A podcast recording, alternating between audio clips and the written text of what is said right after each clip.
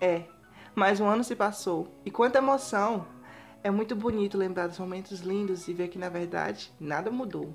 Eu continuo o mesmo menino de 8 anos que só queria brincar e sonhar de ser um grande artista. A diferença é que hoje eu reconheço as minhas limitações, as minhas diferenças, as minhas inseguranças. E quer saber? Eu acho que eu tô aprendendo a viver com elas. Todos nós temos uma realidade. Sempre tentei mudar a minha, é verdade. Nossa cidade, nosso lar, nossa família. Eu sempre fui atrás de mais. E é isso que me motiva. Não por ganância, mas pura e simplesmente por um sonho de criança.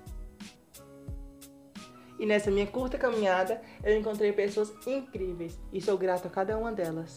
Feliz 16 anos e até o próximo podcast.